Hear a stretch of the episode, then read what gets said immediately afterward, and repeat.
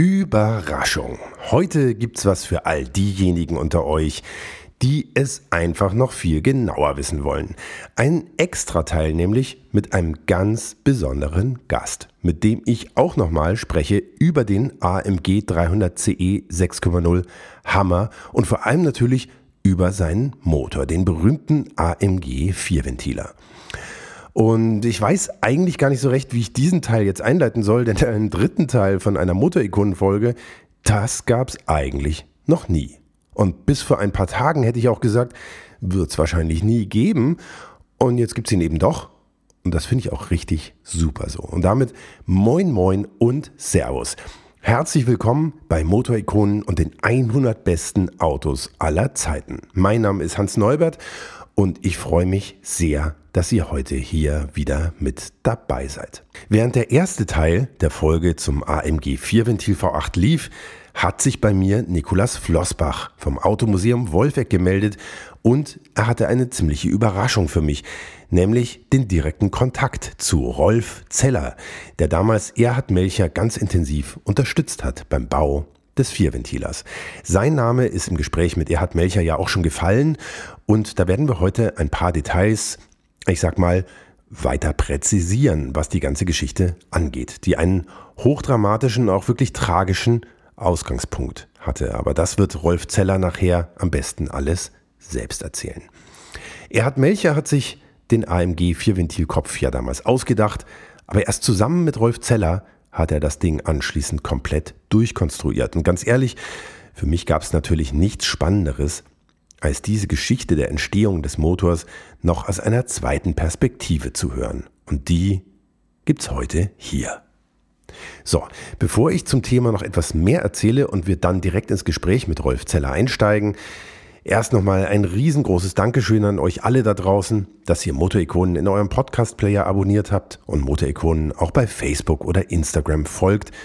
Das ist super für Motorikonen, aber für euch natürlich auch und ich bin mir sicher, Wer von euch das noch nicht getan hat, nimmt sich vielleicht gleich die paar Sekunden Zeit während dem Intro, um das nachzuholen. Würde mich freuen. Bis gleich.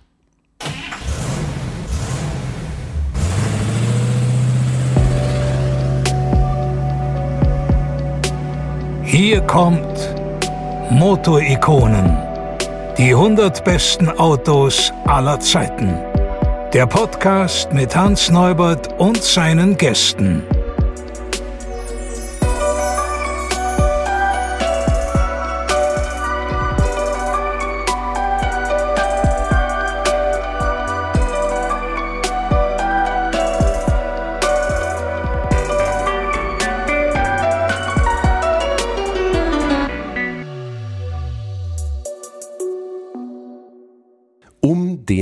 Den AMG 4-Ventiler. Auf Basis des Mercedes M117 V8 geht es also auch heute nochmal in diesem Extrateil mit einem wirklich tollen Gast, mit dem früheren Mercedes-Motorenmann Rolf Zeller nämlich.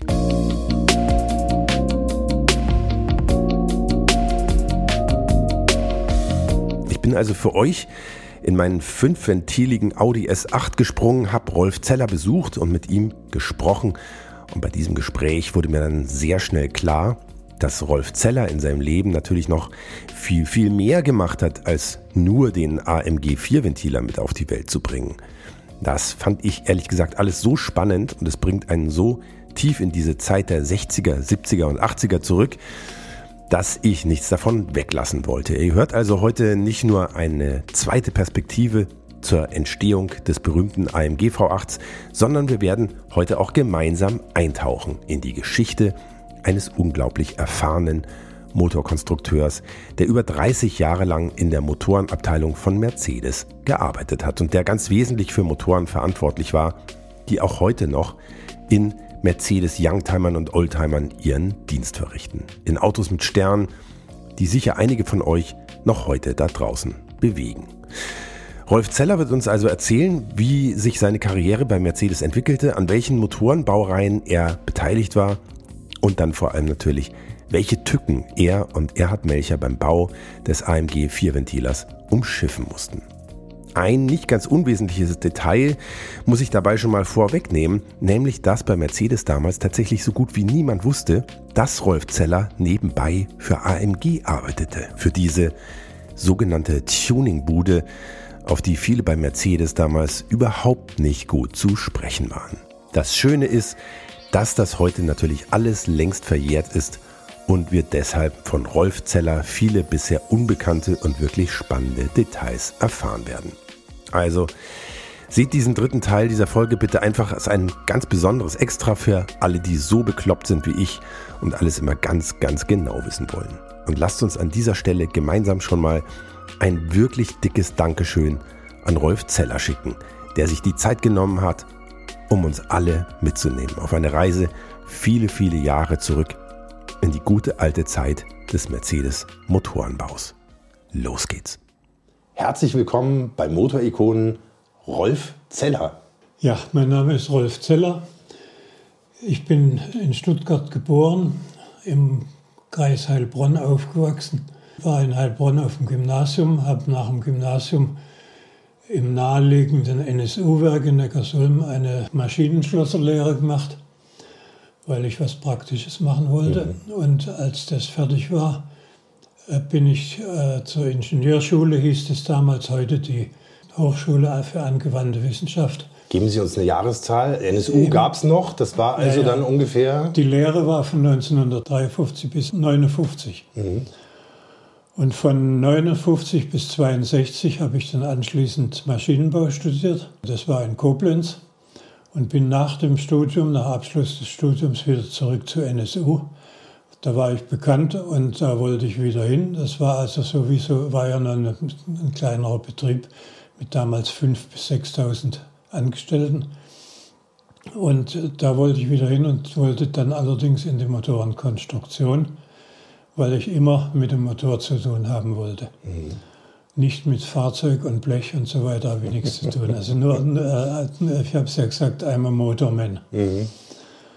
Und äh, das war dann äh, die Motorenkonstruktion, das war die Zeiten, wo äh, der Prinz 1000 entstand, an dem ich noch mitgearbeitet habe, Zylinderkopf und Steuerung.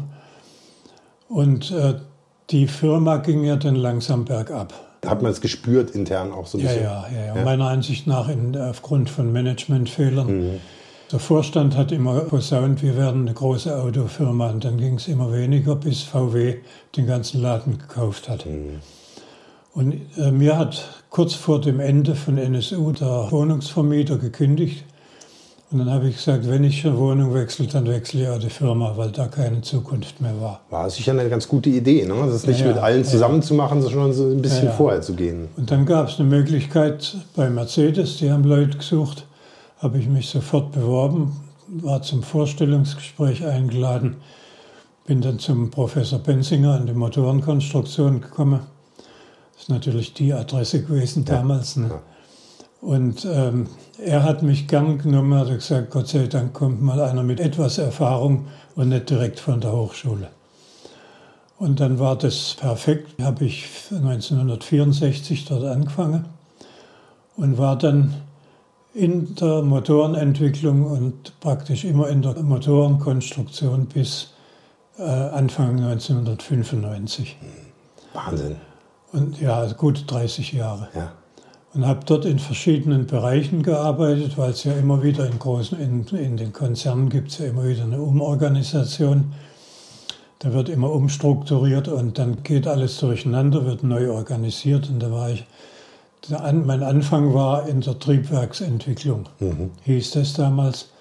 Und das war ein Bereich, die haben für alle Pkw-Motoren das Triebwerk gemacht. Das, das hieß damals Kurbelgehäuse, Kurbelwelle, Pleuelkolben, Schwungrad Schwingungsdämpfer, Riemenscheiben, also alles, was sich unten dreht.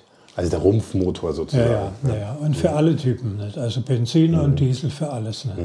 Mhm. Und da, das war auch die Zeit, wo ich dann als Triebwerksmann beim Wankeltriebwerk mitgearbeitet habe. Also interessant. Hat man heutzutage nicht mehr so auf dem Schirm, aber Mercedes hat sich ja auch eine Zeit lang recht intensiv mit dem Wankelmotor ja, auseinandergesetzt. Ja, das war, das war ein Riesenthema bei uns. Mhm. Der Serienanlauf war schon fast in Sichtweite, in greifbarer Nähe. Mhm. Bei der, man muss sagen, es gab äh, zwei Fraktionen auch im beim Daimler, wie, wie bei NSU. Die einen dafür, die anderen dagegen. Welche waren Sie? Ich war an sich von immer, immer dagegen. Und, und trotzdem aus, mussten Sie daran mitmachen. Ja, ja, ich ja. meine, gut, das macht ja Spaß, das ja. macht man ja gern. Ne? Ja. Was war es, was Sie zum Gegner gemacht haben? Aus meiner Sicht war die, das Prinzip genial von der Mechanik her, aber von der Thermodynamik nicht. Mhm. Weil äh, der, der Wankelmotor hat den ungünstigsten Brennraum, den man sich nur vorstellen kann. Das ist ja das, was der Herr Melcher auch sagt. Ja, also so ein Brennraum, so spitz. Ja. Und in die langen Spitzen, da geht die Flamme nicht rein und da verbrennt es nicht richtig. Mhm. Man sieht es ja am, am äh, Verbrauch, mhm. gleich Wirkungsgrad. Die Dinger haben ja 12, 14 Liter gebraucht. Ne? Mhm. Und dann äh, beim Mercedes war natürlich die Nummer etwas größer als bei NSU mit zwei, drei und vier Scheibenmotoren. Und äh, das war immer interessant. Ich habe dann auch teilweise an den Kolbendichtungen mitgearbeitet. Also am ganz heiklen Thema ja, eigentlich. Ja, das war natürlich eine Katastrophe. Ich habe mir nie vorstellen können, dass das für Großserien tauglich ist. Mhm. Mit, den, mit der Montage von diesen winzig kleinen Einzelteilen, die da in dutzendfach in die, in die Kolben eingebaut werden müssen. Naja, und dann kam 73 die Ölkrise, dann war es sowieso rum, weil man ja ein, ein neues System mit mehr Verbrauch, schlechterem Wirkungsgrad eigentlich nicht bringen konnte. Ja. Umso interessanter, dass so eine Firma wie Mazda bis heute daran festhält und gerade wieder ein Wankelauto, das zwar ein Hybrid ist, aber trotzdem gerade ja. wieder ein Wankelauto auf den Markt gebracht hat. Aber die haben es eigentlich begriffen. Die nehmen mhm. den Wankelmotor nicht als Antrieb, sondern als Generatormaschine. Mhm. mhm.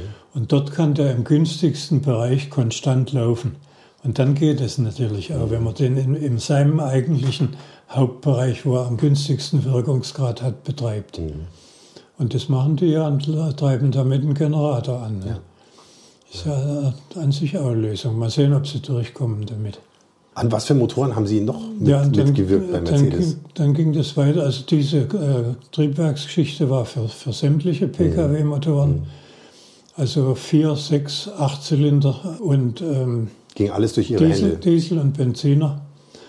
Und dann war dieser Bereich zu groß, weil das Programm ja immer größer geworden ist. Mhm. Und dann hat man gesagt, jetzt müssen wir umstrukturieren. Die Abteilungen müssen kleiner werden. Und dann hat man eine Struktur gemacht, eine Abteilung für einen Motor, aber komplett. Und das war eigentlich auch der richtige Weg dann. Wie kam das eigentlich, dass zu der damaligen Zeit die Motoren so viele, viele, viele Jahre gelaufen sind? Oder ist das nur so ein Eindruck, den ich aus heutiger Sicht ja, habe? Aber war das nicht so, dass die nein, Motoren nein. eine ewige Haltedauer hatten? Ja, ja, ja das, kann man, das kann man bei dem Thema Triebwerk sagen. Damals war die Denkweise, die Fertigungseinrichtung kostet enorm viel Geld. Mhm. Und die müssen wir so lang wie möglich laufen lassen. Und deswegen hat man den, den, den Urtyp immer einfach immer weiterentwickelt und hat die Fertigungseinrichtung variiert, vielleicht abgeändert. Aber in der aber, Grundform erhalten. Aber ja, aber nie neu kaufen müssen. Mhm. Und da hat man sich damals. Also einfach nur schwäbisch gedacht. Ja, ja, ja. Und das war eben eine Rieseninvestition, mhm. eine neue Fertigungseinrichtung. Und das typische Beispiel, äh, wenn wir jetzt gerade bei dem Thema sind, ist der, äh, der M180. 2,2 äh, Liter Sechszylinder, Entstehungsdatum 1950. Und es war ja ein, ein Traummotor, der kleine Sechszylinder, seitenweich. Und äh, der war in einer Form gestaltet, muss man jetzt nicht ins Detail gehen. Den hat man dann, äh, das hat man im, im, in der Pagode gesehen, den gab es als 220 SL und dann als 230 SL. Dann hat man aus dem 2,2 Liter und 2,3 Liter gemacht. Dann wurde es ein 2,5 Liter und dann hat man gesagt, wir brauchen mehr Hubraum und mehr Leistung, aber es ging nichts mehr, weil das, die Zylinder zu nah aneinander waren. Mhm. Jetzt hat er gruppenweise zwei Zylinder dicht beieinander gehabt und dazwischen einen größeren Abstand. Und dann hat man jetzt das typische Beispiel, die, die Zylinder-Kurbelgehäusefertigung. Die hat man geändert mit der Spindelabstände und hat die Zylinderabstände gleichmäßig gemacht. Und dann ging 2,5 und 2,8 Liter draus. Und der 2,8 Liter, die hatten das für alle von 1950 bis 1980. den gleich, Prinzip gleichen Zylinderkopf. Eine Nockenwelle, parallel hängende Ventile. Und dann musste man wieder mehr Leistung haben und da war der wirklich am Ende. Und dann hatten wir auf den ersten 280er, den M130, einen neuen Zylinderkopf draufgesetzt mit zwei Nockenwellen, V-förmig hängende Ventile und das war der M110. Und der ist der letzte Vertreter dieser Baureihe von 1950 bis 1980. Wahnsinn. Das ist bis 85 gelaufen, also 35 mhm. Jahre eine, eine Baufamilie. Kann man sich heute nicht mehr vorstellen. Ja, ja. ja. Und der 110, der hat eben durch den Kopf natürlich einen deutlichen Schritt gemacht, aber war dann vom, vom äh, Unterbau auch nicht mehr auf dem neuesten Stand. Und dann kam der Nachfolger davon, das war dann der 103 und danach der 104. Und die waren dann völlig Neukonstruktionen. Und äh, das vielleicht das andere Beispiel waren die Vierzylinder, da war 115, 120, 121, 115, zwei 3 Liter und so weiter, die waren auch, gingen auch so lang. Und bei dem 115er mit 2,3 Liter hat man auch gedacht, man setzt einen neuen Kopf drauf. Dann wäre es aber das Gleiche gewesen wie beim 110 und da war man so weit und hat gesagt, nee, das hat keinen Wert auf das alte Ding. Und dann haben wir, da habe ich dann inzwischen die Abteilung gewechselt und war stellvertretender Leiter Vierzylinder Automotoren. Und da haben wir das einmalige Gelegenheit gehabt, fast einmalig, mit dem weißen Blatt Papier eine Neukonstruktion anzufangen. Mhm. Vorher war es immer nur Weiterentwicklung. Mhm. Mhm. Da haben wir den M102, 2 Liter, 2,3 Liter, komplett mit weißem Papier angefangen. Der dann ja eine strahlende Karriere bis in ja, den Motorsport gehabt hat, ja, ne? als 2,5 Liter ja, und dann 16V. Dann, dann, war, dann sagt man damals, der braucht mehr Leistung, wir mhm. brauchen einen Vierventilkopf. Mhm. Und wir hatten in der, in der Konstruktion nicht die Kapazität dazu. Kam Cosworth ins Spiel. Die, die musste schnell gehen. Und dann haben wir die Cosworth-Leute eingeladen. Und äh, ich hatte dann die Ehre, im, im, beim Vorstand dem äh, Cosworth-Gremium den 102 vorzustellen und denen zu sagen, was wir uns vorstellen, von der Dichtfläche an alles gleich und neue Kopf drauf, vier Ventile und Power. Und dann haben die das Ding mitgenommen und haben ein Jahr später einen betriebsfähigen Kopf abgeliefert. Und das war dann der 190 Sport mit Evo 1 und Evo 2. Und so sind mhm. ja heute noch äh, ähm, genauso Ikonen. Ne? Legendärer Motor, ja. Ja, ja. ja. ja. Waren Sie denn zufrieden mit der Cosworth-Arbeit? Ja, ja, ja. Also Cosworth war nicht zu schlagen. Da mhm. Nur weil es so schnell gehen musste, war das auch keine Großserienlösung. Es war also auch eine Einzelanfertigung. Mhm. Und damit natürlich sehr teuer. Mhm. Und dann haben wir gesagt, bei uns hat man bei uns in der Firma gesagt, da muss man einen eigenen Motor machen, eigenen Kopf machen, aus Kostengründen. Und da entstand dann wieder eine Neukonstruktion nach dem 102, das war der 111. Und das war der erste kleine Vierzylinder mit vier Ventiler ganz bei uns gemacht. Mhm. Und dann gab es wieder eine Umstrukturierung und dann habe ich dann äh, komplett die Sechszylinder-Automotoren äh, übernommen. Und da waren wir ja gerade dran, äh, der M103 existierte schon so, war im, An im Anlaufen. Und dann haben wir daraus den 104 gemacht. Mhm. Auch ein toller Motor. Ja, ja. Also ich kenne ihn aus dem SL 320. Mhm seidenweich, naja. viel Drehmoment. Ja, den gab es jetzt äh, erst als der erste Vierventiler war ja ein 3 Liter, mhm. aber der hatte äh, einen Geburtsfehler. Der war zu laut. Mhm. Da haben die Kundschaft hat den beanstandet als zu laut. Mhm. Und dann haben wir das genau untersucht im Versuch, woher das kommt und haben dann den 104 entsprechend woher konstruiert. Kam's? Es war eine, eine, eine äh, Triebwerksgeschichte, eine ganz eigenartige von der Biegeschwingung der Kurbelwelle kam das. Wenn der vordere, der hatte viel Power, der 3 Liter. Wenn der vordere Zylinder gezündet Also wir reden über den Motor, der zum Beispiel im 300 SL 24 ja, drin ja, war. Ne? Ja, so, hieß das, erste, so hieß das Auto. Der erste 24 genau. Ventiler. Mhm. Und da gab es also Lagergeräusche von, von der Kurbelwellenlagerung. Und die haben wir dann nachher ausgemerzt beim 104 und der lief dann ja also wirklich gut. Wie macht man das mit? Äh ja, mit andere Geometrie, andere äh, Gegengewichte, Massenausgleich und so weiter. Mhm. Mhm. Hat man das dann hingekriegt, auch Gehäusesteifigkeit und was alles reinspielt. Mhm. Und das war dann äh, meine Endstation bei dem M104 und als der auslief, kam ja der 112, 113 und die hatten ja nur ein kurzes Leben. Ich habe noch mit dem V6 angefangen bei mir in der Abteilung. Und es ging dann wieder eine Umstrukturierung, da ging das woanders hin. Mhm. Und dann lief das so weiter. Und ich habe dann Anfang 95 bin ich also in einen Ruhestand gegangen. Mhm. Seitdem machen Sie sich ein angenehmes Leben, verdientermaßen. Ja, ja.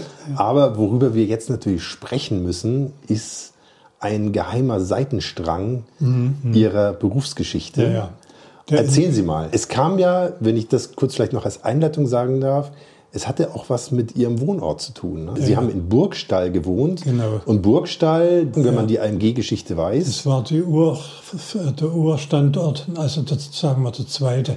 Der erste war ja die Garage. In war die Garage von Herrn Aufrecht, genau. Ja. Und mhm. Burgstall ist der Nachbarort. Und da haben die einen kleinen, kleinen Anbau einer Firma äh, gemietet mit zwei Garagen. Mhm. Grube reingebaut, eine Hebebühne davor und dann haben die da angefangen zu wursteln.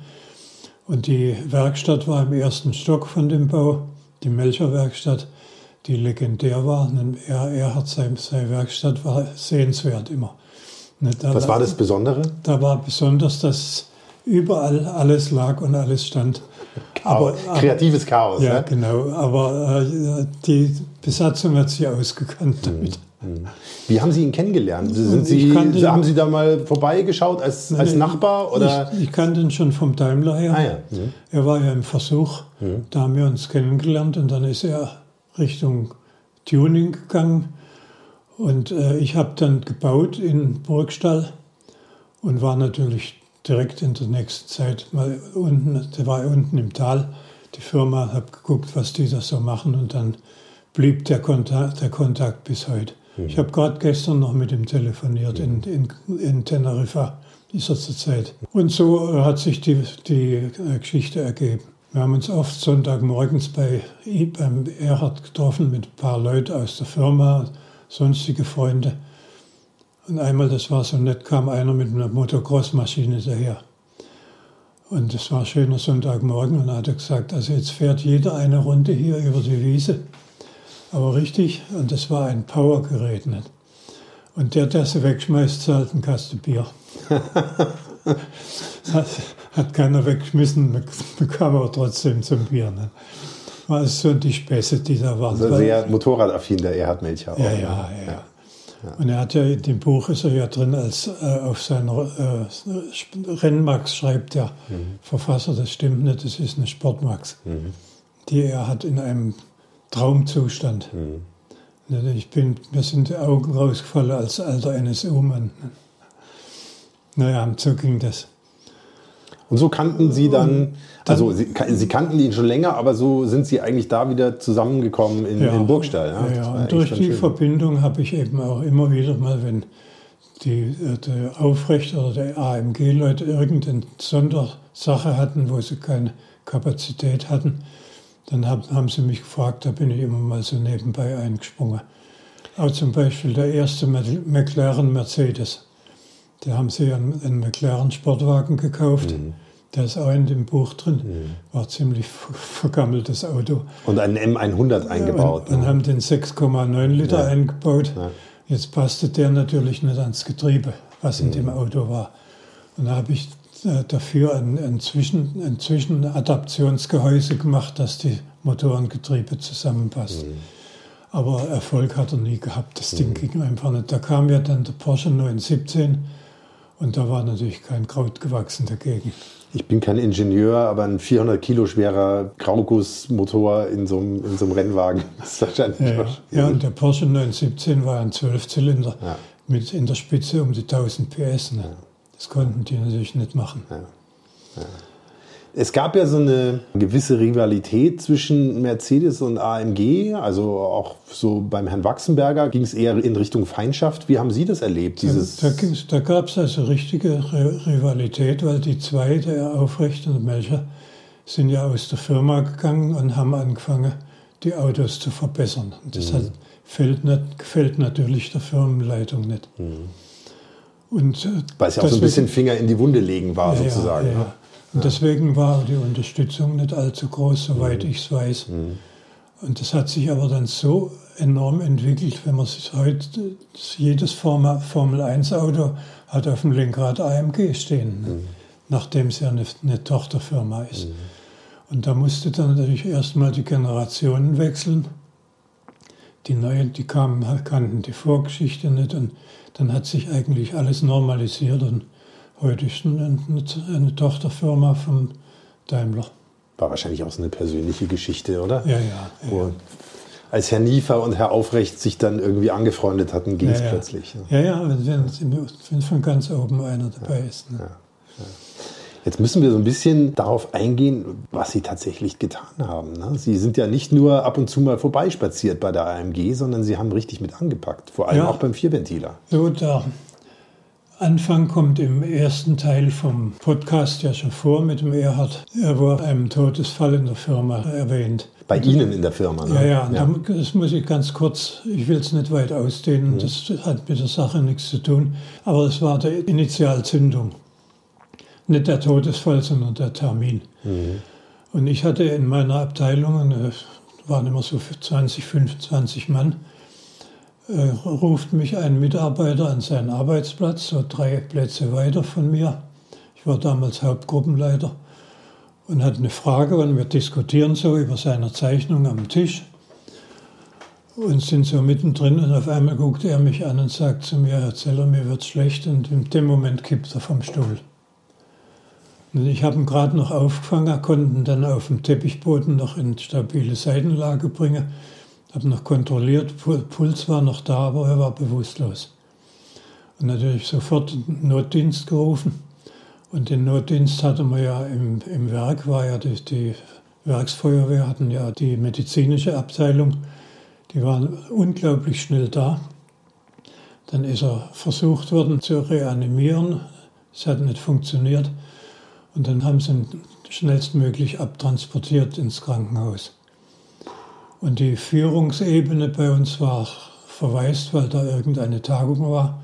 Außer unserem Direktor, der war noch da nicht. Und der hat sich dann intensiv darum gekümmert. Und wir sind dann mit, ich mit ihm, mit dem hinterm Krankenwagen her ins Krankenhaus gefahren. Und als wir dort ankamen, war, war, war unterwegs schon gestorben. Und Schreck, schreckliche das, Geschichte. Ne? Ja, ja, und das war natürlich eine Sache, die äh, mich, nicht, die mich schon ziemlich mitgenommen hat. Mhm. Also mein direkt nah Mitarbeiter lange. Sie waren ja direkt dabei, ne? Ich, Sie ja, waren nicht nur Ihr Mitarbeiter, sondern ja, Sie waren ja auch direkt vor Ort. Ja, und ich hatte ihn praktisch in, in der, im, im Arm sozusagen. Und ähm, dann war das in der Abteilung ein Riesenchaos natürlich. Äh, mit den, mit den Rettungs, erwähnt, der Notarzt kam noch und so weiter. Und dann musste mir noch die Möbel auseinandernehmen, damit die, weil die die Trage nicht rausgekriegt haben, die Gänge waren zu mhm. schmal. Also ein Chaos. Und im ganzen Chaos schellt mein Telefon. Und jetzt war so gerade die, die Sache sich ein bisschen am Auflösen, bin ich dran gegangen, da war es der Erhard. Mhm mhm. und erzählt mir von diesem Anruf vom Aufrecht aus Amerika.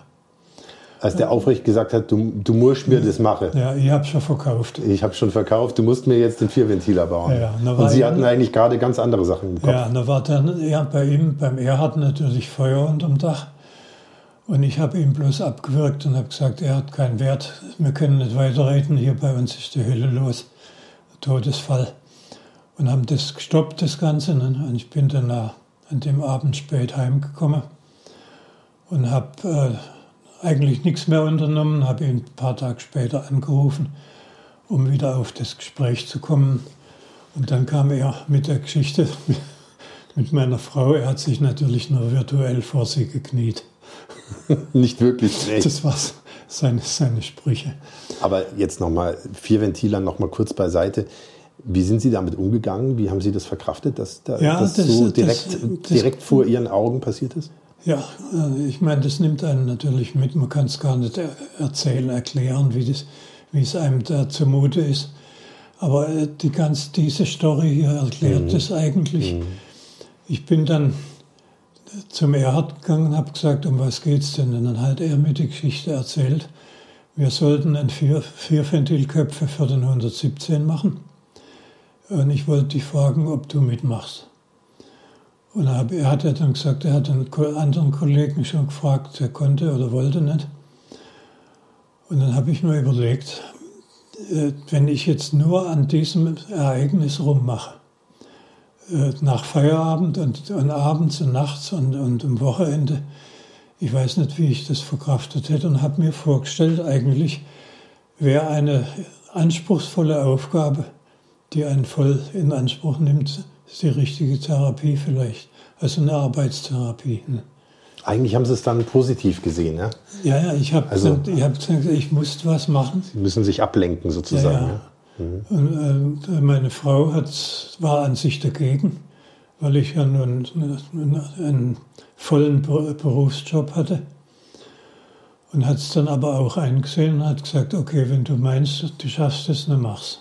Und dann ging es natürlich los. Ich hatte in meinem Hobbyraum damals in Burgstall vom Daimler eine, eine große Zeichenmaschine mir gekauft. Die war dort ausrangiert worden und war, stand zum Verkauf. Und der, mein Keller war nicht hoch genug, weil ja die, diese Gestänge mit Gegengewicht haben. Und dann habe ich mir zwei Konsolen an die Keller, an die, an die Wand im, im Hobbyraum gemacht, habe die Maschine da dran verschraubt weil ich immer irgendwas zu, zu konstruieren hatte. Vielleicht müssen Sie im Zeitalter von CAD und Computern das kurz erklären, wie so eine Zeichenmaschine ungefähr aussieht. Was, was, was ist das war, für ein Gerät? Ja, das weiß heute niemand mehr. Ja. Na, das war einfach eine ein riesengroße Holzplatte, mhm. wo man ein DIN A0-Blatt aufspannen konnte, also das größte Format, was es nach DIN gibt.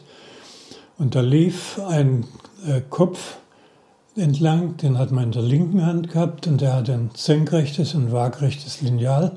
Und den Kopfhammer konnte man von Grad zu Grad drehen und dann jeden Winkel mit den beiden Linealen einstellen und zeichnen. Mhm. Und noch verschiedene andere Funktionen drin. Und auch drauf belasten und wirklich den Stift ja, dann hat, da drauf führen. Man ja, hat den Kopf am, am, Papier festgehalten mhm. und hat dann die Lineale verwendet. Mhm. mhm. mhm. Und damit haben wir ja alles gemacht. Äh, Elektronik, Bildschirm, Computer gab es nicht. Mhm. Wir haben jede Kurbelwelle von Hand gerechnet. Da, hat, da saß einer Wochen dran. Und heute geht es in, in, in einer Stunde. Und wir haben halt mit dem, mit dem Rechenschieber gerechnet. Ich habe meine Enkel gefragt, ob sie wüssten, was ein Rechenschieber ist. Nee, wissen wir nicht. Ich habe die noch oben liegen. Und dann war das eben das, das Thema Ablenkung von diesem Ereignis. Darum ging es mir. Ne? Mhm. Meine Frau war dann mit einverstanden. Ich hatte das Zeichenbrett schon im Keller. Der Erhard hatte eins bei sich rumstehen. Da habe ich gesagt, komm, bring mir das. Ich stelle meins stand so und habe seins im Winkel dazugestellt, weil man eigentlich, äh, solange man von Hand zeichnet, nie genug Fläche hat. Und dann hatte ich zwei Zeichenmaschinen und konnte dann von einer zur anderen wechseln dort aufbauen, hier weitermachen und so weiter. Und dann haben wir das angefangen und dann haben wir, der Erhard und ich, eben sein, seinen Gedanken zu, seine Gedanken zu dem Thema diskutiert. Und da ist ja hier so schönes, eine schöne Zeichnung drin, die Skizze. Da sieht man jetzt den da, Zylinderkopf und auch den Ventildeckel ja, dann oben drauf. Hier, hier ne? unten ist der Kopf, mhm. da ist der Brennraum drin, mhm. die Kanäle, die Ventilsitze, Ventilführungen. Und dann kommt das Oberteil drauf mit Nockenwellen. Mhm.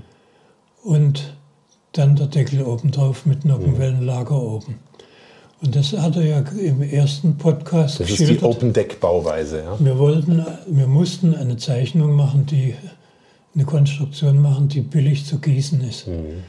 Und normal sind die beiden Teile ja zusammengegossen, ein mhm. Stück. Und dieser unheimlich zerklüftete Wasserraum hier drin, der braucht natürlich einen Kern, einen Sandkern, der mordsmäßig aufwendig ist. Mhm. Und wir haben gesagt, wir schneiden das Ding hier ab und dann ist beides offen, da brauchen wir keine Kerne. Kann die Teile so gießen, wie sie sind, dann bearbeiten und zusammen montieren. Meine nächste Frage wäre gewesen, wie war Ihre Arbeitsteilung zwischen Herrn Melcher und Ihnen? Aber das ist, war wahrscheinlich genau die Arbeitsteilung, ja, ja, oder? Ja, er hat diese Zeichnung abgeliefert und Sie durften das dann ausarbeiten. Ja, ja. Und dann haben wir das haben wir von, äh, von Stück zu Stück immer weiter diskutiert. Und äh, dann habe ich, hab ich eben, nachdem wir alles die Konzeption soweit fertig hatten, habe ich angefangen. Das ist übrigens das erste das Bild vom ersten Motor auf dem Prüfstand. Mhm. Mhm. Wo war der Prüfstand?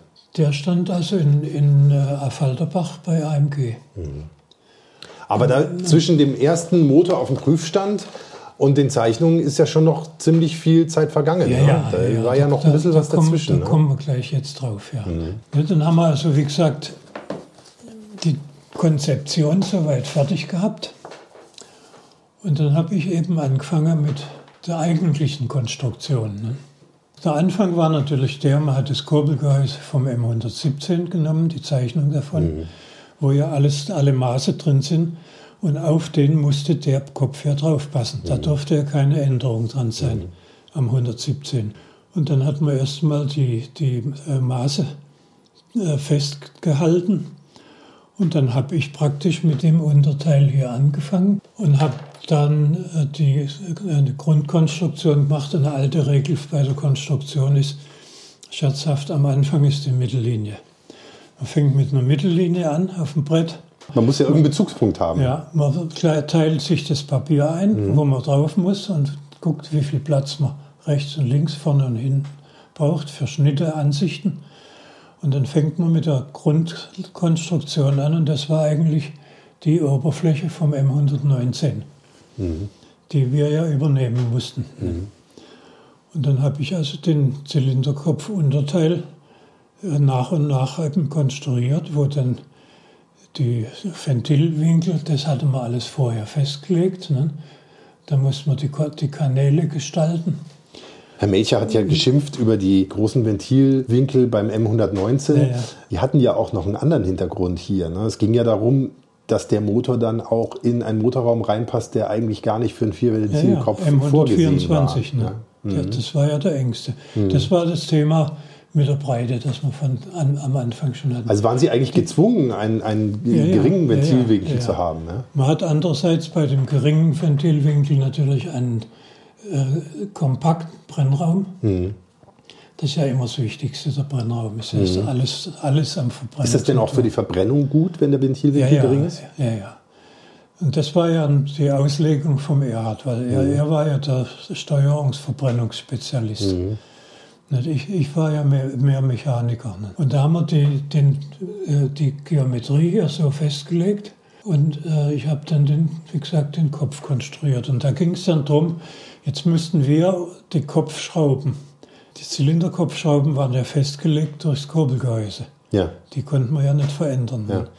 Jetzt hat der, der M117, der hat zwei Ventile gehabt, da lag eins hier und, und eins hier. Und dann gibt es hier äh, einen Platz für Schrauben und hier auch für Schrauben. Also eigentlich genau gegenüberliegend von jedem Ventil. Ja, ja und da hatten wir jetzt hier auch ein Ventil und da auch ein Ventil. Also hatten Sie eigentlich Ihr Ventil, Ihre Ventile genau da, ja, ja. wo die Zylinderkopfschrauben ja, waren? Und die auf der Einlassseite, die konnte, für die hatte man eine Lösung gefunden mit den Einlasskanälen. Aber der kurze Auslasskanal hier, der geht ja von zwei Ventilen auf ganz kurzem Weg zusammen in einen Kanal und der dann hier außen eine, eine, Öffn eine ovale Öffnung hat. Mhm. Und die lag genau über dem einen Schraubenloch. Und da haben wir dann diskutiert, so haben wir immer von Schritt zu Schritt mit dem Erhard diskutiert, wie machen wir das Aber weiter. Was war Ihre Lösung da in dem Fall? Und dann hatten wir die Lösung gefunden, da hatten wir hier im Auslasskanal ist hier eine Bohrung. Und hier unten ist das Gewinde drin. Das heißt, die Bohrung, die, die, das heißt, die Zylinderkopfschraube sitzt im Auslasskanal. Ist aber eine gewagte Idee, oder? Gibt es weltweit nicht noch einmal wahrscheinlich. Und zwar ist, kann die ja nur so lang sein, dass man die irgendwie durch dieses ovale Loch dort reinkriegt mhm. in, ins Gewinde. Ist also für einen Zylinderkopf eine extrem kurze Schraube. Das heißt aber auch, die steht nicht im Abgasstrom, Nein, sondern geht, die ist quasi oben, unterhalb vom der, der, Auslasskanal ist ein Loch und da geht die Schraube ja, rein. Ja, ja. Und dann muss man die, wenn man die, wenn man das abschrauben will, muss man den Krümmer abbauen und dann kommt man an die Schraube und kann die entfernen. Hier, hier ist die ovale Öffnung. Mhm. Das heißt, das äh, Abgas geht über den Schraubenkopf weg. Als technischer Laie würde ich mich trotzdem fragen, wie das der Schraubenkopf findet, dass über ihm die ganze Zeit so 800 Grad heiße Abgase das, vorbeiziehen. Das macht ihm nichts. Die anderen Auspuffschrauben sind ja genauso mhm. beaufschlagt. Das mhm. muss natürlich Stimmt. ein entsprechender Stahl sein. Mhm. Und die Kopfschraube muss ja eine gewisse Länge haben.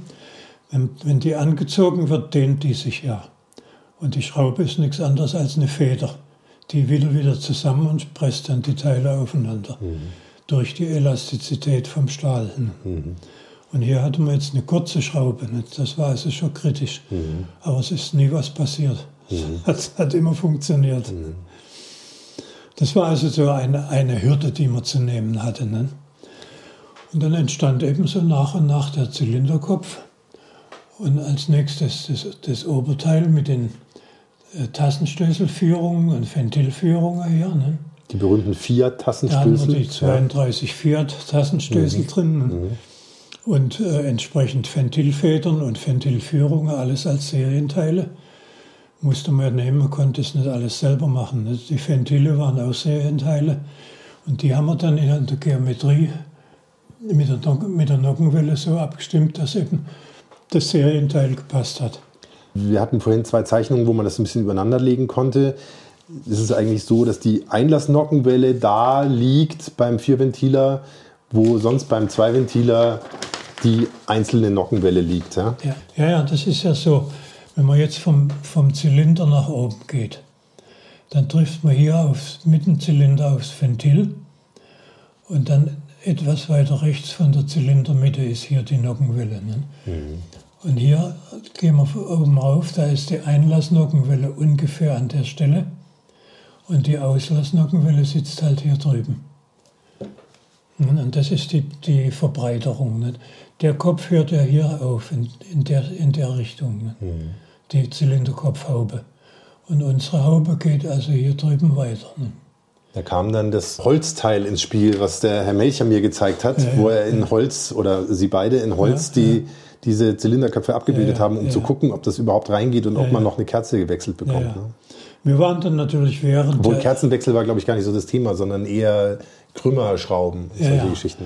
Mhm. Und so, so ging es während der Arbeit dann die Diskussion immer weiter. Und wir sind dann, der Erhard und ich hatte ja auch erzählt in, in, äh, bei Ihrem Interview, äh, nach äh, Herreberg gefahren zu dem äh, Ungar, der ja lang noch Rennchef bei AMG war. Mhm.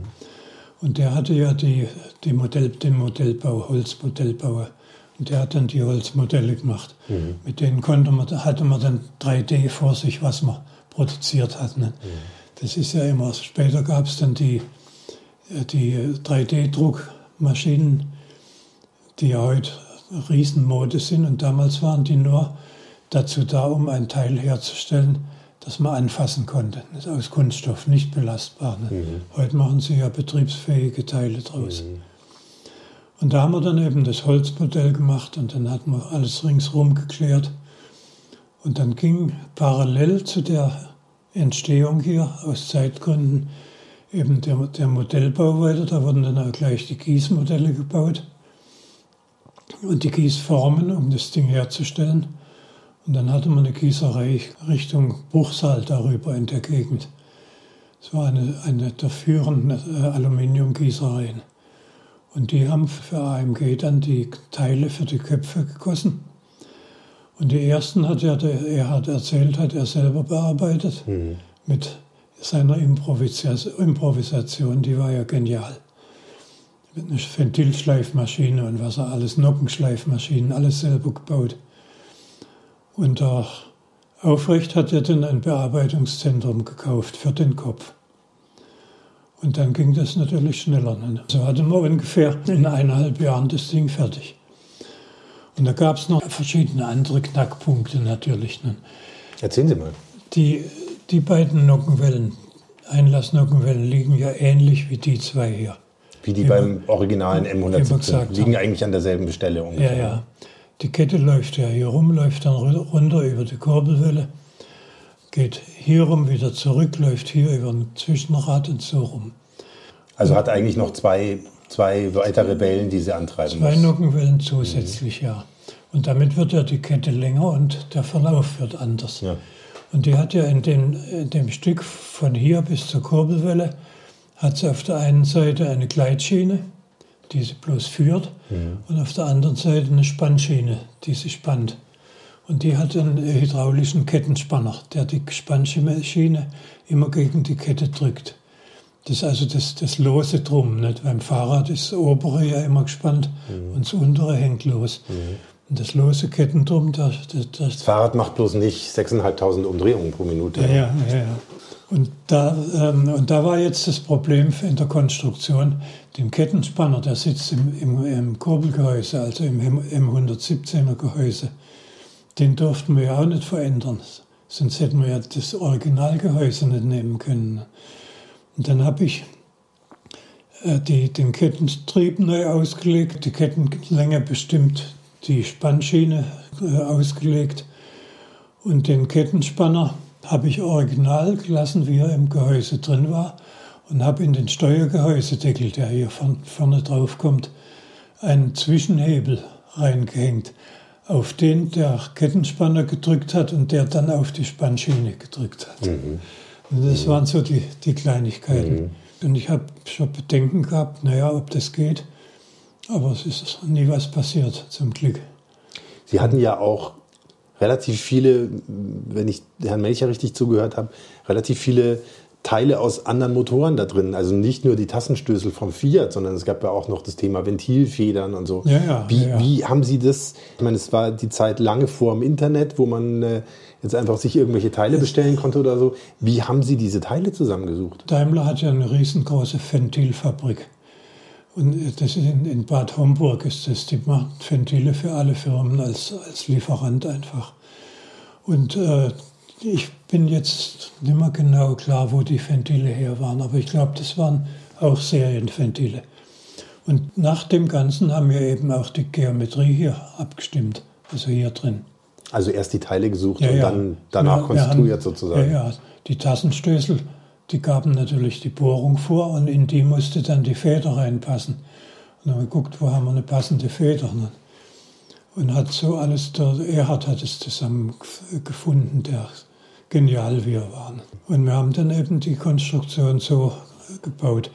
Wichtig war natürlich auch, dass nicht nur die Schrauben gepasst haben, es mussten ja auch die Ölübergänge vom Kopf ins Gehäuse und die Wasserübergänge passen. Das war ja auch alles mit äh, zu konstruieren, dass das gepasst hat. Es war also eine höchst interessante Aufgabe, spannende mhm. Aufgabe, mhm.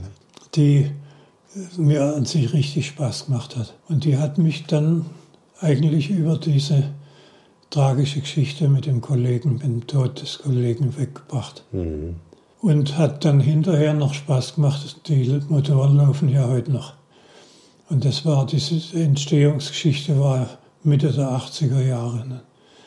Und ich weiß von über äh, AMG, die ja noch Kontakt haben mit den amerikanischen Kunden und so, die fahren das Ding heute noch. Das ist toll, ne? Ja, ja. Waren Sie dabei, als der Motor zum ersten Mal gelaufen ist? Ja, ja, ja. Können Sie sich erinnern, was das für ein Gefühl war? Es ist irgendwie schon ein, ja, es ist wie, wie, wie eine Geburt, nicht? Ja. sozusagen. Ne? Ja. Wenn beim M102 der erste Motor das erste Mal gelaufen ist, da war alles am Prüfstand und hat geguckt und gehorcht, was macht er. Springt so ein Motor dann sofort an? Zündschlüssel wird man nicht haben, aber einen Knopf und dann ja, sagen, jetzt ja, probieren wir es. Ja, Springt er dann sofort an oder ist wenn, es erstmal Tüftelei, bis es passiert? Wenn alles genau eingestellt ist, dann muss natürlich Zündzeitpunkt, die Ventilsteuerzeiten und so, das muss alles exakt stimmen. Das kann man ja vorher genau messen, dass, dass, die, dass das in Ordnung ist. Und dann war es hier so, der Prüfstandsfahrer, der sitzt ja außerhalb an seinem Steuerstand und der hat den gestartet und ist gelaufen. Mit einem Ruck. Ne? Und dann kommt die Episode, die der Erhard auch erzählt hat. Dann geht man ja hin und horcht erstmal. Ne? Ja. Das Geräusch ist ja ganz ja. wichtig. Und dann nimmt man, man hat ja normal kein Stethoskop. Aber man nimmt einen, einen, großen Schraubenzieher, der einen durchgehenden Schaft hat, durch den Griff durch, also Stahl. Den tut man ans Ohr und stellt den auf den Motor oben drauf. Das glaubt man nicht, wie, wie deutlich man da hört, was da innen passiert. Wenn man weiß, was da vor sich geht. Wenn man weiß, was man hören soll ja, und was man vor allem ja. nicht hören soll. Ne? Da hört man ganz genau, ob da der Ventilstößel klappert oder irgendwas, ob das Ventil nicht in Ordnung ist. Und äh, der Erhard nimmt den Schraubenzieher, stellt den drauf und ruft abstellen, abstellen. Geräusch gehört nicht. Dann haben wir den Deckel aufgemacht und haben gesehen, das hat er auch in dem zweiten, ich glaube im zweiten Teil hat er es geschildert, war die Auslassnockenwelle gebrochen.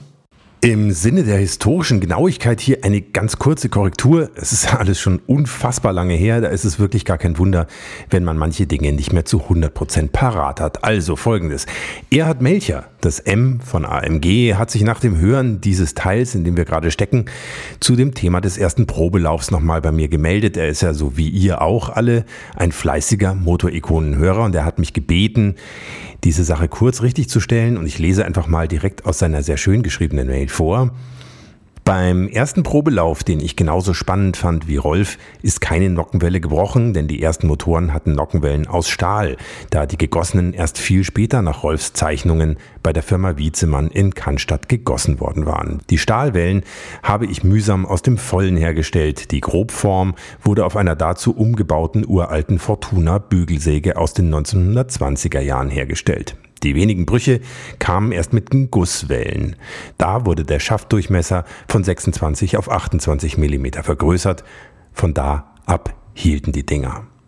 Soweit also die Korrektur von Erhard Melcher zum ersten Probelauf, der auch nochmal in seiner sehr respektvollen Mail betont hat, dass Rolf Zeller für ihn der Beste war. Ein echter Glücksfall. Das hat er ausdrücklich geschrieben. Und das ist ja so, die die beiden Zylinder sind ja nicht in einer Ebene. Die sind ja versetzt um, um eine Pleuelbreite. Mhm. Weil die beiden Pleuel laufen, laufen ja auf einem Zapfen. Die teilen sich immer einen Hubzapfen auf der, auf der Kurbelwelle. Ja, ja, und das ist ja die, das macht ja ein V-Motor. Wenn die einen eigenen Zapfen haben, dann ist ein Boxermotor. Mhm. Mhm. Auch, auch, wenn er 60 Grad hat zum Beispiel. Mhm. Ja, und, da, und, und hier könnte man sehen, wenn man den anderen Zylinder sieht, der hier steht weiter vorne und der andere steht weiter hinten. Ne? Mhm. Und die Nockenwelle von dem anderen Zylinder, der jetzt hier nicht sichtbar ist, die hat das Lager natürlich weiter hinten, weil der ganze Kopf ja verschoben ist. Und die Länge, die, die, die äh, das Kettenrad weiter vom Lager wegsteht, die ja den ganzen Kettenzug auszuhalten hat, ne? die war das Übel dass die gebrochen ist. Und dann haben wir, war natürlich wieder Alarm, dann haben wir den Steuergehäusedeckel genommen, das, ich kann mich noch genau erinnern, der hatte vorne eine Bohrung für die Lagerbohrungen, die muss man ja durchbohren können. Mhm. Die war nachher mit dem Deckel verschlossen war. Und den Deckel von der und von der Bohrung habe ich rausgenommen und habe einen, einen Deckel mit einem Hals gemacht und in das haben wir ein Kugellager eingesetzt. Und da war die eine Nockenwelle vorne noch einmal abgefangen. Und damit ging es. Also ein zusätzliches Lager reingebracht. Ja, ja, ja. ja. Mhm. Weil diese, äh, diese überkragende Welle, die war etwas zu lang. Mhm. Und die haben wir dann nochmal abgestützt. Und der Erhard hat auch was erzählt. Wir haben dann in dem Zusammenhang auch, auch die, äh, den Nockenwellendurchmesser nochmal geändert. Ja, das waren dann ähm, eigentlich die, der Ablauf von dieser, der Entstehung von diesen Köpfen. Äh, es war eigentlich recht unauffällig, das Ganze. Wir haben eben immer bloß gehört, äh, wir sind jetzt wieder so und so viele verkauft.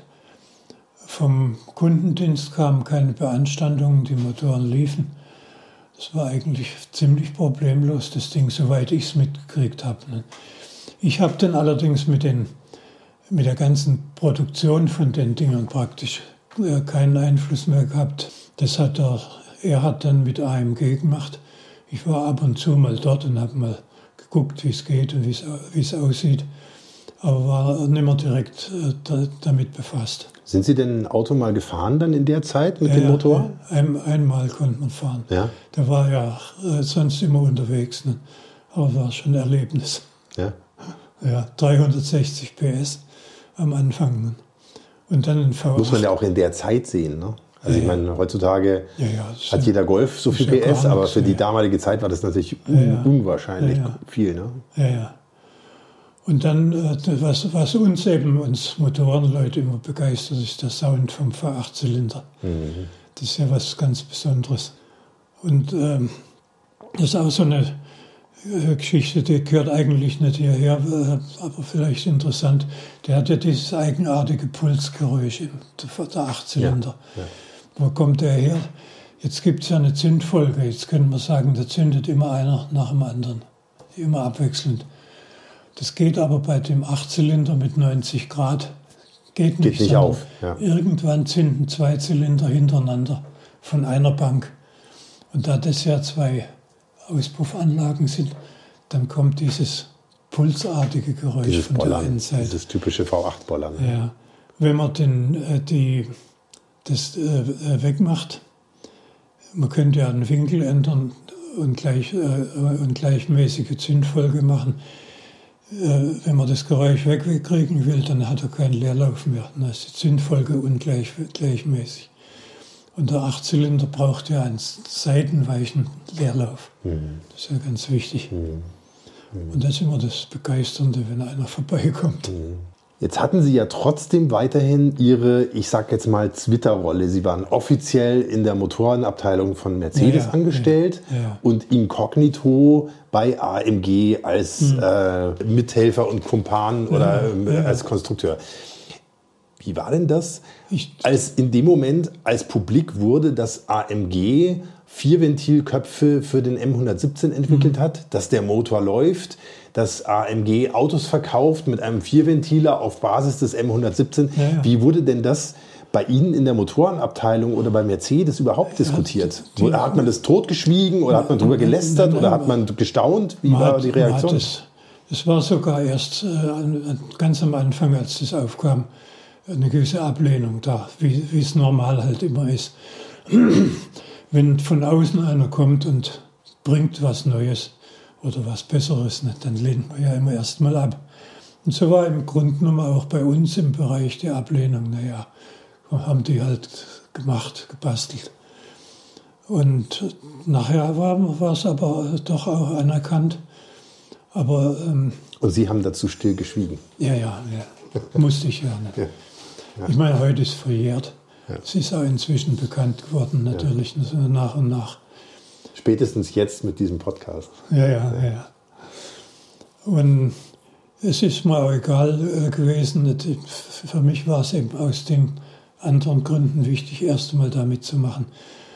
Und ähm, ich bin halt, ich war der Meinung, meine Chefs hätten das nie genehmigt, wenn ich gefragt hätte weil man halt doch voll beschäftigt, voll ausgelastet war. Und es ist aber verständlich nicht, dass man das nicht genehmigt kriegt. Mhm. Ich hatte auch mal eine, eine Anfrage für eine Gastdozentschaft in der Hochschule in Esslingen. Da haben sie jemanden gesucht. Und ich habe mir das dann mal genauer angeguckt, aber ich habe gesagt, das ist zeitlich nicht drin. Und das musste sein, das war aber dann reines äh, Feierabend-Wochenendgeschäft für mich. Wenn man jetzt die Motorengeschichte von Mercedes so anschaut und diesen Motor, dann taucht am Horizont ja jetzt zeitlich immer schon der M119 auf. Mhm. Also der von Mercedes selbst entwickelte Vierventil V8. Ja, ja. Ein wirklich toller Motor, den ich selber auch äh, in mehreren Autos gehabt habe und mhm. ein wirklich fantastisch laufender Motor. Aber trotzdem natürlich eine Vierventil V8 Eigenentwicklung von Mercedes. Ja, ja, ja. Sie haben das ja vielleicht sogar live mitbekommen hm. in der Nachbarabteilung, ist der ja entstanden sozusagen.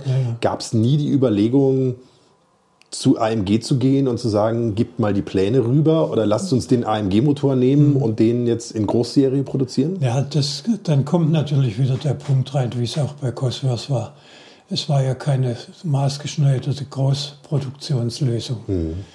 Schon allein die, die, die Zweiteilung vom Kopf, die hätten wir als Serienlösung überhaupt nicht genommen. Und das kann man in so Sonderfällen machen, Kleinserie. Aber das wäre für die Großproduktion zu teuer gewesen. Mhm. Mhm. Das ist ja das Gleiche wie beim M196. Der hatte gar keine Kopfdichtung. Und da kann auch keine kaputt gehen. Das ist ja auch schön. Ne? Praktisch, ja. Da war Zylinder und Kopf in einem Stück gegossen. Mhm. Ne? Oder geschmiedet sogar dabei. Ne? Wie haben Sie das mit der Kopfdichtung hier gelöst? Haben Sie die mit der Nagelschere selber geschnitten? Oder Nein, die, die, war, die war ja äh, praktisch genauso wie in der Serie. Es gab, es gab sicher, für, ne, es gab schon eine Sonderausführung, aber die hat man dann eben in den Zulieferfirmen machen mhm. lassen. Mhm. Die haben ja auch so Kleinserien für den Versuch gemacht. Mhm. Und das war ja inzwischen eine Technik, die konnte man selber gar nicht machen. Mhm. Die waren ja alle mit, mit Metall, mit Blech eingefasst und so weiter. Weil ja das Schlimme war ja die, das Durchbrennen vom Brennraum in, in den Kühlwasserraum. Mhm. Das habe ich mir selber am Fiat erlebt. Ne? Dann fängt er sofort an zu kochen und dann platzen die Wasserschläuche und so weiter. Mhm. Und da war das, sind die ja heute alle Metall eingefasst, die, die Dichtungen. Und da hatten wir ja auch um die Zeit in der Serie eine nachzugsfreie Dichtung entwickelt. Der erste war, glaube ich, der M102. Früher hatten wir ja Zylinderkopfschrauben nachziehen müssen, mhm. nach 1000 Kilometer oder so. Mhm. Das hat man dann nicht mehr nötig gehabt, weil die Dichtungen nicht mehr gesetzt haben. Mhm. Und so ist es heute allgemein üblich. Mhm. Wie ging es für Sie persönlich dann weiter bei Mercedes nach diesem Abenteuer mit dem Vierventiler? Ja, das war also in 86, 85, 86. Und dann war für mich die Sache eigentlich erledigt. Mhm. Ich habe ja dann, wie gesagt, die Sechszylinderabteilung übernommen. Bis zu meinem Ausscheiden und in den zwei Jahren vorher, als der M104 fertig war, ich hatte da mit dem, mit dem Herrn Hausmann einen sehr guten ersten Konstrukteur. Der hat also den 104er Zylinderkopf wirklich brillant gemacht. Also muss man auch sagen, das, ich habe das ja nicht alles selber gemacht, sondern wir, das war die Mannschaftsleistung. Einer allein schafft es heute ja nicht mehr. Und mein Stellvertreter hieß Hausmann, der hat den Zylinderkopf gemacht und der ist hervorragend gelungen gewesen. Das weiß man ja heute noch, wie die 104er laufen. Und ähm, dann ging der 104 praktisch in Serie und dann war es bei mir nur noch Serienbetreuung, eventuell Änderungen, die über den Kundendienst reinkamen. Und dann gab es ähm, Projekte in der Firma, die für die jemand gesucht wurde. Und da wurde äh, jemand gesucht für die Einführung der Lizenzfertigung vom M104 in Korea. Und äh, da hat mein Chef mich ausgeguckt und hat gefragt. Und da habe ich gesagt, ja sicher, das können wir machen. Der 104 ist ja fertig. Der 112 war in einer anderen Abteilung gelandet. Und dann habe ich mich bereit erklärt und gesagt, gut, das machen wir. Ich habe dann nebenher die. Hat sich Ihre Frau auch bereit erklärt? Ja, ja, ja. Also das war natürlich nicht dort selber. Wir hatten Leute, mhm. die ständig dort waren. Äh, das heißt, Sie mussten nicht nach Korea ziehen? Nein, nein. Ah, okay. Nein, mhm. nein, nein. Ich war bloß eben ein paar Mal dort. Mhm. Und das war eigentlich so zum Abschluss ganz interessant. Schön, schön. Man kam sonst ja allerdings äh, schon, schon immer mal rum. Aber die Fernreisen waren natürlich bei uns schon noch selten als in der Konstruktion. Ne? Der Kundendienst, die sind natürlich mehr unterwegs, aber das war nicht mein, mein Ziel. Ne? Ich wollte immer äh, dort bleiben, wo das Ding entsteht mhm. und nicht äh, später irgendwo damit hantieren. Mhm. Und ich habe also schon auch mal überlegt, äh, es gibt interessante andere Gebiete, Werkstofftechnik oder so nicht. Aber es, es war es nicht. Ich war bei mir muss, ich habe immer gesagt, es muss stinken und krachen. Jetzt vielleicht noch eine ganz wichtige Geschichte, die interessiert mich als M100-Fahrer natürlich ganz besonders auch noch. Sie haben am großen M100-Motor mitgearbeitet bei der Hubraumerweiterung auf 6834 Kubikzentimeter. Ja, ja, ja. ja, das war in der Zeit, wo ich also bei der Triebwerksentwicklung war. Mhm. Und da kam dann die, der Gedanke rein, den 6,3 Liter, der, wir brauchen mehr Leistung, wie es ja immer hieß, und vergrößern wir. Mhm. Und dann wurde der vergrößert. Und das ist so ein, ein heute kann man es ja sagen, ein, eine, eine interne Entwicklung. Der, die Kurbelwelle ist ja ein gewaltiges Ding. Und die Bohrung war ja 103, glaube ich, oder sowas beim 6,9 Liter und damit entsprechende Gaskräfte und auch Massenkräfte, weil die Kolben größer waren.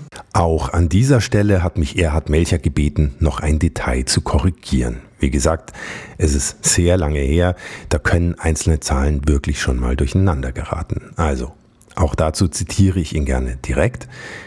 Der 6,3 Liter hatte 103 mm Bohrung und 95 mm Hub. Der 6,9 Liter hatte bei gleichem Hub, also 95 mm, eine Bohrung von 107 mm Durchmesser. Der spätere Serienmotor M100 mit 6,9 Litern war sehr verändert. Er hatte zum Beispiel keinen Antriebsplansch für die mechanische Einspritzpumpe. Auch die Einlasskanäle waren nicht mehr mit gleichem Abstand gebaut. Zudem waren die Kopfschrauben von M12 auf M10 reduziert. Die Teile sind nicht austauschbar. Die angesprochenen Lagerprobleme wurden durch seitliche Zusatzverschraubungen abgemindert. Und weiter schreibt mir Erhard Melcher, man kann den 6,3 Liter Motor auf 107 mm aufbohren. Das ist aber ziemlich problematisch, da die Zylinderwände je nach Gussversatz sehr unterschiedlich dünn sind. Dünn in Anführungszeichen. Auch die Verstärkung der Hauptlager habe ich damals mit einer eingepassten Stahlbrücke zwischen Ölwanne und Gehäuse gemacht. Und dann spricht Erhard Melcher noch ein wirklich spannendes Thema an, dass nämlich der M100 Motor ursprünglich nicht aus Grauguss Aluminium geplant war. Das werden wir dann aber in einer anderen, noch kommenden Folge von Motorikonen nochmal genauer beleuchten. Und dann hatten wir äh, in den ersten Versuchsmotoren das Problem gehabt, die sind auf dem Prüfstand angelaufen und dann sind während dem Einlaufen schon die Lager kaputt gegangen. Einfach weil die Kräfte zu groß waren? Ja, ja, ja weil einfach die Massenkräfte zu groß waren und die, die interne Durchbiegung.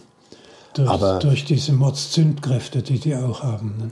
Aber die Hubraumvergrößerung, also von dem M100-Motor, der ja sonst immer 6,3 Liter hatte davor, mhm. die hat es ja schon gegeben. Also AMG hatte sowas ja auch schon gemacht. Ne? Ja, ja, das war ja, ja, nicht neu, dass der Motor aufgebohrt wurde. Ja, ja, ja. Da, ich weiß nicht, wie die vorherigen, die, diese Sonderlösungen entstanden sind, aber in der Serie ging mit dem großen Hubraum, die, die Lagerspiele waren da an der Grenze die Lagerung. Mhm. Und dann haben wir gesagt, das ist ja so das, das Gegengewicht hier, was, was, als Klotz unten dran hängt an, an der, Kurbel. Mhm. Das müssen wir vergrößern. Mhm. Da war aber kein Platz mehr. Wenn der Kolben runterkommt, lief der ganz, ganz dicht an das dran. Das konnte man nicht vergrößern. Und die Kurbelwellen vom M100 sind ja nicht als einzige nicht bei uns äh, bearbeitet worden, sondern bei Alfingen, Wasseralfingen. Die haben also die Rohlinge geschmiedet und bearbeitet. Und da war bei uns natürlich bloß Erste, da sind wir nach Alf Wasseralfingen gefahren, haben mit denen diskutiert, was können wir da machen, wir brauchen mehr Masse im Gegengewicht. Und dann haben die kurzerhand gesagt, ja, das geht ja, jetzt gehen die ja beim unteren Todpunkt, sind die ja hier ganz dicht am Kolben. Aber wenn der sich nur ganz wenig wegdreht, dann wird ja der Abstand hier sofort größer weil das sehr konzentrisch um die Kurbelwellenmitte mhm. geht. Mhm. Und dann haben die gesagt, das machen wir. Wir haben eine, eine Ovaldrehbank. dann haben die die Kurbelwelle genommen, haben die äh, äh, bei der, beim Überdrehen der Gegengewichte den, den, den, den Stahl raus und reinfahren lassen. Und damit wurde das ein Oval und keine Kreis, kein Kreisbogen mehr. Mhm. Und das war dann die, die zusätzliche Masse, die man gebraucht hat und dann hat das Ding funktioniert. Mhm. Mhm. mhm. Das war also eine, eine, reine Fertigungslösung vom, vom Lieferanten. Mhm. Aber die Alfing-Leute, die sind ja genial in der Hinsicht. Ne? Die bauen ja äh, Kurbelwellen von bis zu 20 Meter Länge für Schiffsmotoren und so. Ne? Ist ja auch geht schon in die Richtung Schiffsmotor, der Motor, ne? so von der Größe her. Der Block hat aber diese Hubraumerweiterung ohne weiteres, also ja. die Bohrungsvergrößerung ohne weiteres ja, hergegeben. Ja, ja, ja, man sieht es daran, am, am Sechszylinder hat man ja den 2,8 Liter draus machen müssen. Mhm. Und da rücken dann die, die Laufflächen zwischen Zylindern ja sehr eng zusammen. Und normal ist ja dort zwischendurch ein gegossener Wasserraum mhm. zwischen den Zylindern. Mhm. Das ging aber nicht mehr bei uns, bei dem M130 schon.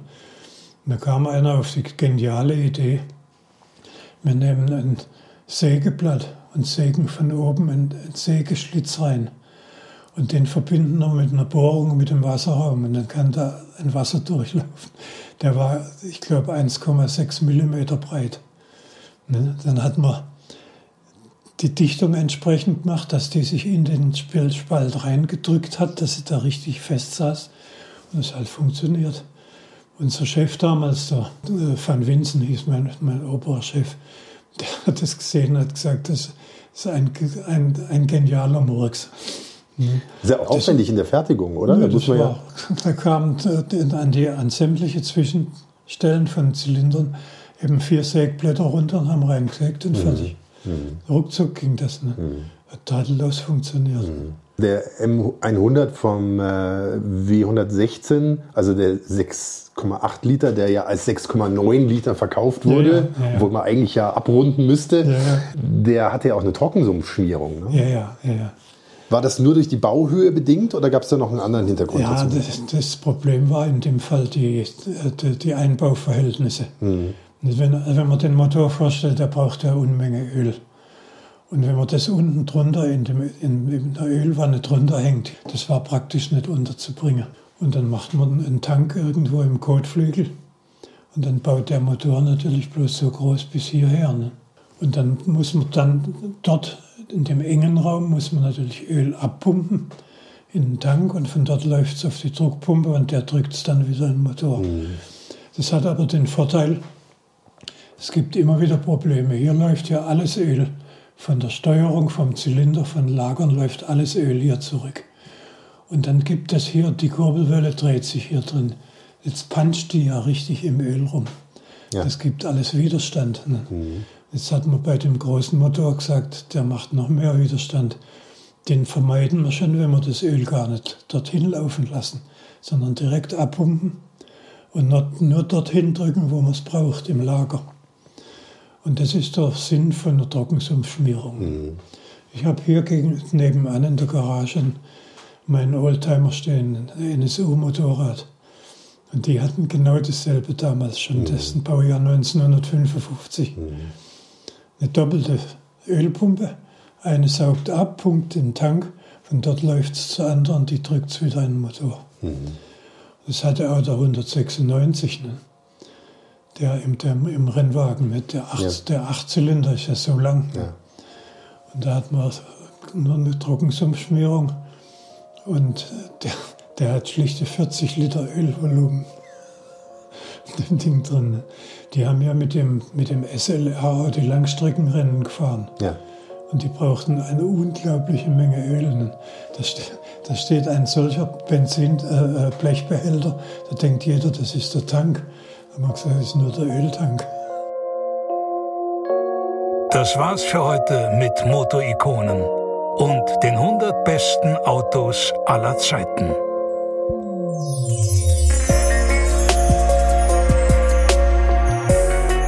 Das war es für heute. Das war es mit Rolf Zeller und das war es jetzt auch endgültig mit dem AMG 4 Ventiler auf Basis des M117 V8s und mit dem AMG 300 CE 6,0 Hammer oder The Hammer. Und ich sage vor allem an dieser Stelle nochmal ganz herzlich Dankeschön an Rolf Zeller, der so geduldig jedes Detail erklärt hat und sich die Zeit für dieses Gespräch genommen hat. Und auch an seine Frau natürlich, dafür, dass Sie beide mich so nett empfangen haben. Vielen Dank auch nochmal an Nikolaus Flossbach vom Automuseum Wolfegg. Wenn ihr da noch nicht wart, schaut unbedingt mal rein. Und natürlich meinen ganz herzlichen Dank an euch da draußen fürs Zuhören und fürs Dranbleiben bis ganz hinten hier im dritten Teil der Folge. Freut euch schon mal auf die nächste hier bei Motorikonen und den 100 besten Autos aller Zeiten. Bis dahin sage ich alles Gute, fahrt nicht zu schnell, euer Hans Neubert.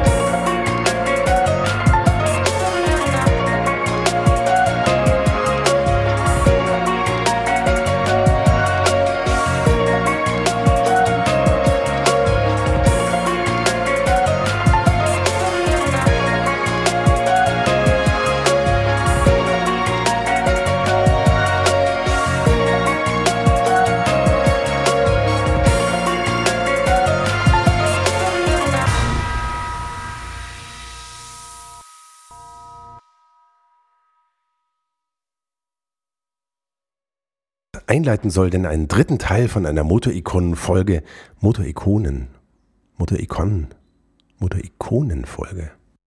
Tja, während der ersten Teil der Folge zum AMG 4-Ventil, während der erste Teil, achso, ja, stimmt schon, während der erste Teil, ist schon richtig. Erhard Melcher hat sich den AMG 4-Ventil-Köpf, der ja damals Kopf, 4-Ventil-Kopf, wieso Köpf? AMG 4-Ventil-Kopf.